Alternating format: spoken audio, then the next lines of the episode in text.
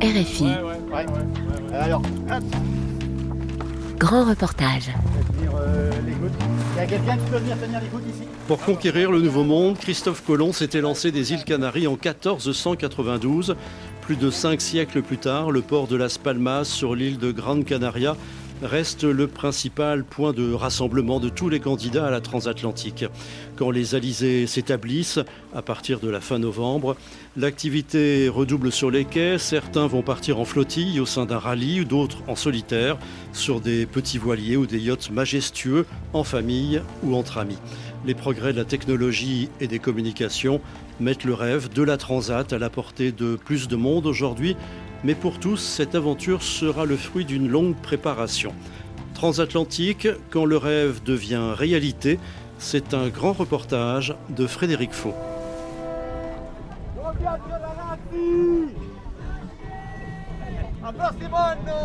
Nous sommes sur l'île de Gran Canaria, à la sortie du port de Las Palmas.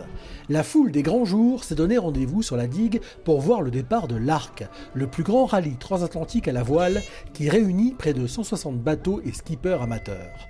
Point de départ, l'archipel des Canaries. Destination, l'île de Sainte-Lucie, dans les Caraïbes.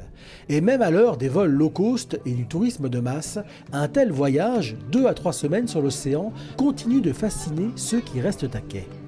Tous les ans, c'est une folie de voir ça. C'est très beau de voir tous ces bateaux qui vont partir si longtemps et si loin.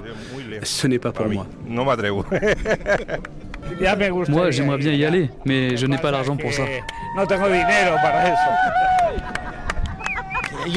Vous savez, être ici et regarder tous ces bateaux, tous ces rêves qui deviennent réalité, c'est fantastique. Je l'ai fait moi-même en 2019 et je peux vous assurer que ça vaut vraiment le coup. Allez réaliser vos rêves et partez naviguer. Sur les voiliers, pour les skippers, ce rallye transatlantique est l'aboutissement d'une longue préparation. C'est le cas pour l'équipage du plus petit voilier engagé, le Lady Eleonora, qui fait seulement 10 mètres. Il va devoir cohabiter dans un carré où l'on peut à peine se tenir debout. Mais pas de quoi faire renoncer le capitaine David Ceccarelli. C'est notre première transat. L'idée est venue il y a quelques années quand j'ai voulu célébrer mon 50e anniversaire au milieu de l'océan. On vient du nord de l'Italie et ça a été déjà un long périple pour atteindre les Canaries car on travaille tous. Donc un été, on a emmené le bateau jusqu'en Sicile et puis en Espagne. On naviguait avec la famille pendant les vacances scolaires. Et maintenant, on essaye d'amener le bateau jusqu'aux Caraïbes. On va être quatre dans un petit espace et ma première pensée a été de me dire comment on va réussir à cohabiter pendant si longtemps. Donc j'ai essayé de réunir des amis et pas n'importe qui. On a des lignes pour pêcher, on a préparé le bateau, on a changé le gréement. Vous savez, rien ne doit arriver, mais au cas où, on est équipé. Par exemple, pour la nourriture, on a planifié un menu hebdomadaire qu'on a multiplié par 4. On est préparé, c'est tout. Comment ça va marcher? On va voir. À bord de l'Irlanda, amarré au quai d'honneur, on se pose beaucoup moins de questions. Avec 32 mètres, ce magnifique yacht, qui est aussi parfois loué en charter, est le plus imposant de la flotte. Le propriétaire, un monégasque, nous reçoit très aimablement. J'ai eu une révélation un jour où je suis allé sur un beau voilier. Je me suis dit, voilà ce qu'il faut faire. Chris, tu veux bien lui montrer le bateau? Et c'est le skipper, Christopher Reilly, qui nous fait la visite. C'est un bateau de grand voyage. On garde un aspect classique, mais vraiment l'intérieur du bateau, vraiment les, les entrailles, c'est le, dernier cri. Tout est vraiment au top. Tout est hydraulique, toutes les voiles se commandent depuis le poste de bar, euh, à l'exception du SPI. Vous pouvez visiter un peu Ouais, ouais, bah, si je peux, ouais, parfait. Donc voilà, là on a un salon euh, vraiment euh, réservé aux clients avec euh, super poste de télévision, voilà, enfin vraiment salon très très cosy. Là, on, on a, on a descendu quelques marches, un salon avec boiserie. Hein. Oui. L'intérieur très classique, hein, c'est le, le royaume du chef, donc avec les frigos, congélateurs. Donc là on a les cabines équipage. Voilà, ça c'est notre espace à nous. J'ai une seconde d'abord, on a une stewardess et on a un cuisinier. Donc on a vraiment un service 5 étoiles sur le bord. Les guests sont sur la partie arrière. Donc voilà, on descend encore quelques marches pour entrer dans la coursive. Ici, on a deux cabines identiques à celle-là, voilà, donc euh, avec deux lits simples. Et après, sur l'arrière, donc, on a Absolument superbe cabine propriétaire, voilà, avec un lit double, euh, double salle de bain, voilà, c'est vraiment un bateau très confortable, notamment à la mer.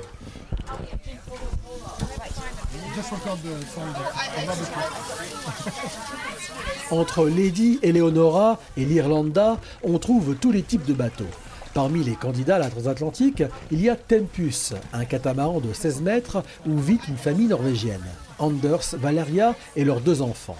Chacun a sa cabine et il y a même un énorme barbecue à l'arrière autour duquel on peut organiser des fêtes. C'est un bateau construit en Afrique du Sud et là-bas ils ne peuvent pas se passer de leur barbecue.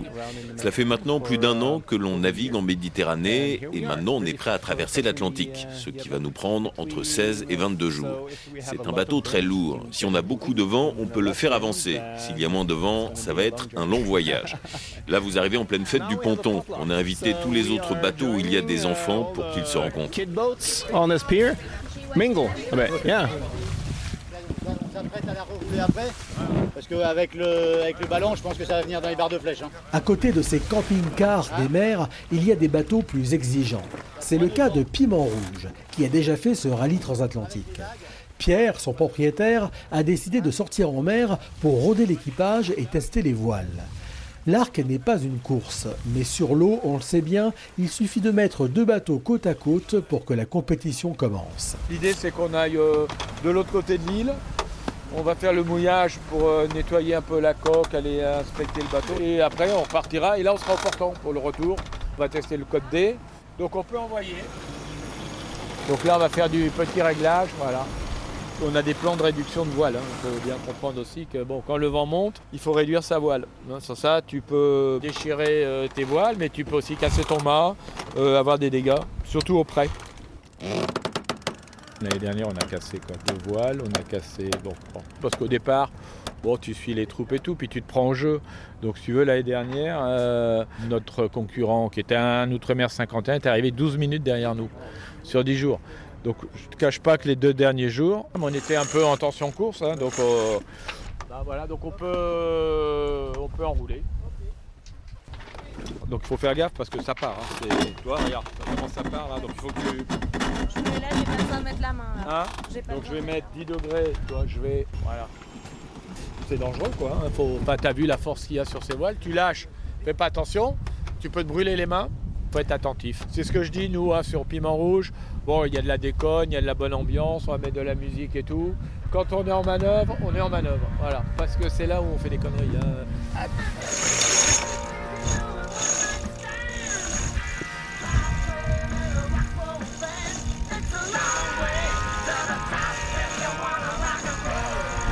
Le catamaran qui navigue au son de sa propre playlist, et tous les autres bateaux de l'arc ont quitté ensemble les Canaries le 18 novembre dernier. Parmi les raisons qui ont poussé les skippers à rejoindre ce rallye au lieu de partir en solitaire, il y a bien sûr la sécurité. Tomber en panne de moteur, heurter un objet flottant ou démater lorsqu'on est près des côtes, c'est déjà un problème. Mais au milieu de l'océan, cela peut vite devenir dramatique.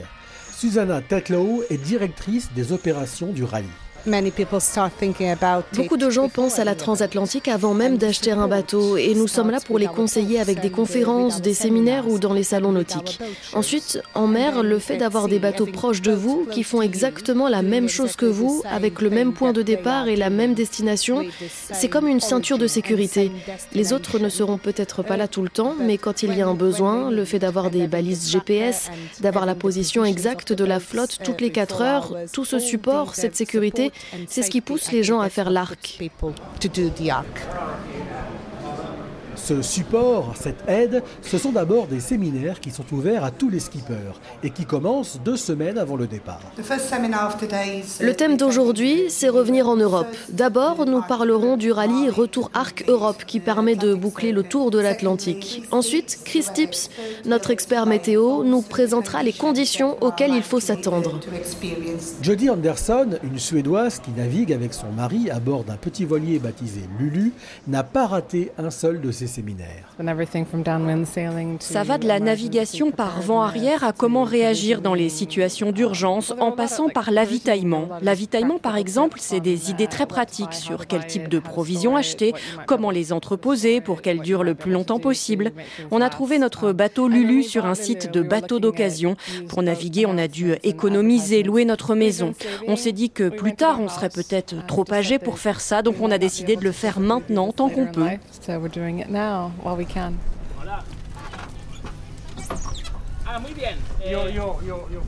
Pour s'engager sur ce rallye, les participants et leurs voiliers doivent aussi passer par une inspection de sécurité. C'est une étape clé. Elle est menée par des yachtmasters qui suivent les prescriptions très contraignantes de la plaisance anglaise. Des hommes comme Johnny, qui cet après-midi vient inspecter le petit voilier de nos amis italiens. Je vais vérifier les équipements de sécurité sur le bateau. On a déjà fait une inspection virtuelle par WhatsApp il y a quelques mois, donc il devrait être prêt. La prévention, c'est toujours mieux que la guérison.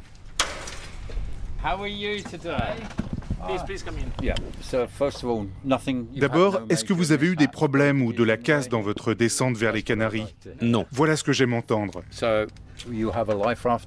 Bon, vous avez le radeau de sauvetage à bord, il est là, et vous devez faire un sac d'urgence avec de la nourriture et de l'eau. Je peux vous le montrer? Oui, s'il vous plaît. Il est là, voilà ce qui manquait dans le sac, c'était les instructions de survie, du cordage, une lampe étanche, un couteau. Et où allez-vous mettre ce sac d'urgence? Juste là. L'endroit est évidemment important car tout le monde doit savoir où il est. Ok, la chose suivante sur ma liste, ce sont les cordes à lancer, la bouée de sauvetage. Vous avez mis de l'adhésif réfléchissant dessus Pas encore, on va le faire. Vous pouvez me montrer l'adhésif Bien. Vous m'avez montré quatre gilets de sauvetage équipés d'une balise GPS. Avant que je ne parte, je peux jeter un œil dans le carré C'est petit mais bien organisé. Ce que je cherche ici, ce sont d'éventuelles fuites ou des chocs qui auraient endommagé la structure. Mais on peut voir que c'est propre et sec et ça sent bon. Si c'était humide, il y aurait cette odeur de vieux bateau. Et ce n'est pas ce que nous voulons.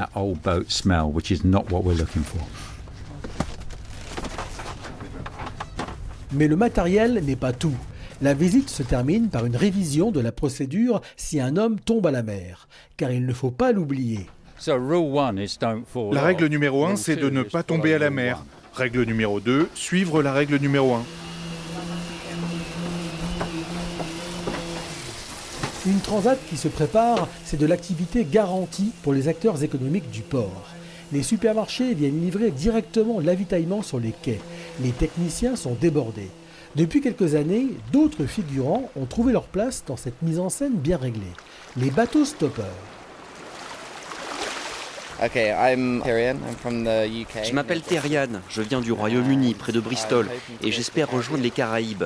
On s'est installé sur une plage près du port, on a des hamacs, on campe là et on attend un bateau. On a collé des affiches, on regarde sur Internet, on demande autour de nous. Ça fait combien de temps que vous attendez là? Et ça fait dix jours que je suis là. Dans tous les ports, il y a toujours eu des équipiers qui se proposent pour aider lors d'une navigation. Mais depuis que l'activiste du climat Greta Thunberg est allée aux États-Unis en voilier pour ne pas plomber son bilan carbone, c'est devenu une véritable mode. Pour le départ de l'arc à Las Palmas, ils étaient au moins une quarantaine à arpenter les pontons. Certains sur Internet font leur promo dans de petites vidéos. Stop, bateau, stop, je fais du bateau, stop.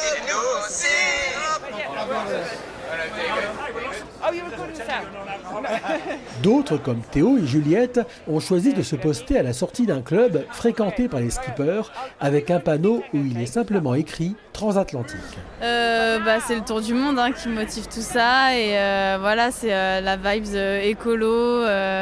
L'idée c'est de le faire sans avion. Découvrir le milieu marin aussi, nous on vient de Grenoble, de la montagne, on connaît pas trop ça. Mais par contre c'est vrai qu'on n'est pas les seuls sur le port quoi. Et qu'il y a d'autres gens qui cherchent la même chose que nous. La saison pour traverser l'Atlantique c'est de début novembre jusqu'à fin janvier à peu près. Moi dans ma tête je pars du principe que je vais partir en bateau et je suis prêt à attendre un mois et demi s'il faut. Tous les moyens sont bons pour traverser l'Atlantique. L'aventurier suisse Luis Cellier, qui vient d'arriver au port de Las Palmas, a choisi l'un des plus éprouvants, l'un des plus fous. Bon voilà, ça c'est mon bateau à rame qui fait à peu près 7,50 m de long. J'ai deux cabines. À l'arrière, je peux dormir et à l'avant, je stocke mon matériel. Toute la partie inférieure du bateau, c'est des compartiments étanches. C'est là où je stocke ma nourriture, mes réserves d'eau, mes pièces de rechange. Dessus, j'ai des panneaux solaires qui alimentent des batteries. Et avec ces batteries-là, je peux charger mon téléphone, euh, utiliser le dessaleur donc pour boire de l'eau. Euh, j'ai tous les systèmes de navigation, l'AIS, la radio pour pouvoir communiquer. Au milieu, j'ai un siège avec euh, des cale-pieds pour pouvoir ramer, en fait, tout simplement. donc les rames, elles sont là Ouais, c'est ça, ça c'est les rames, ouais. Et ça, c'est le, ça, c'est les portants sur les côtés. Et euh, je mets les rames dedans. Ensuite, euh, bah, tout simplement, il faut ramer, euh, pousser cette bête d'environ 700-800 kg. Ce qui est impressionnant, c'est qu'en fait, ça ressemble à une grosse chaloupe. C'est très bas sur l'eau. Comment ça se passe quand il y a des vagues bah, ça dépend du type de vague. Bah, la grande houle, finalement, ça fait peur parce que c'est gros, mais c'est pas si dérangeant que ça sur un petit bateau. Ce qui est pénible, c'est les vagues croisées et les vagues déferlantes bah, qui tapent contre la coque. Moi, je suis au milieu dehors, puis bah, la vague me passe par-dessus, qui te trempe complet.